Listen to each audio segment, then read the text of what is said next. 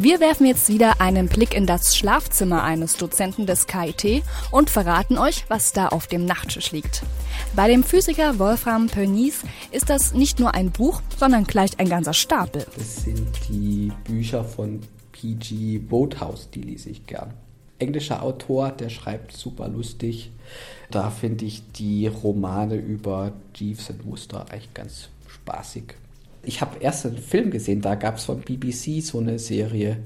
Heißt auch Jeeves and Wooster. Ist schon ein bisschen älter.